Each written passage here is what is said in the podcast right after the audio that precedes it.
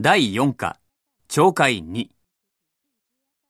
A、テレビの番組で留学生に日本に来て驚いたことは何かと質問しています。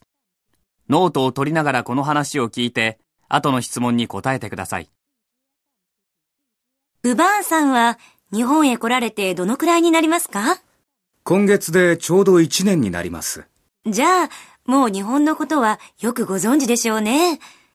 今日は皆さんに日本で生活していて驚いたことを話していただいているんですが、ブバーンさんが一番びっくりされたことは何ですか？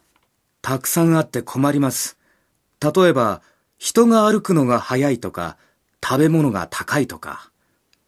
でも、一番驚いたのは、日が出ても沈んでも、それを全然知らないで生活している人がいるということですね。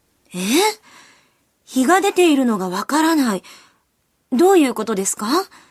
もう少し説明していただけますか？ええ。一日中日を見ないで生活する人のことです。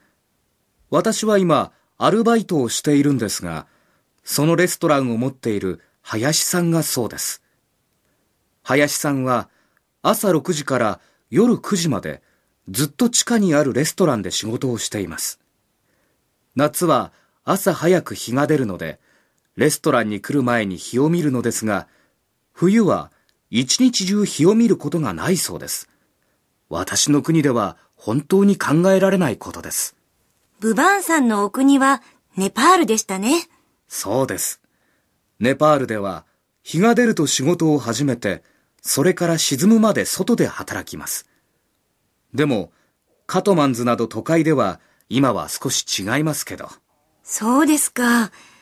私もこうして建物の中で一日中テレビの仕事をしていますから、日がいつ出ていつ沈んだか、お天気がいいのか悪いのか、全然知らないで過ごすことがありますね。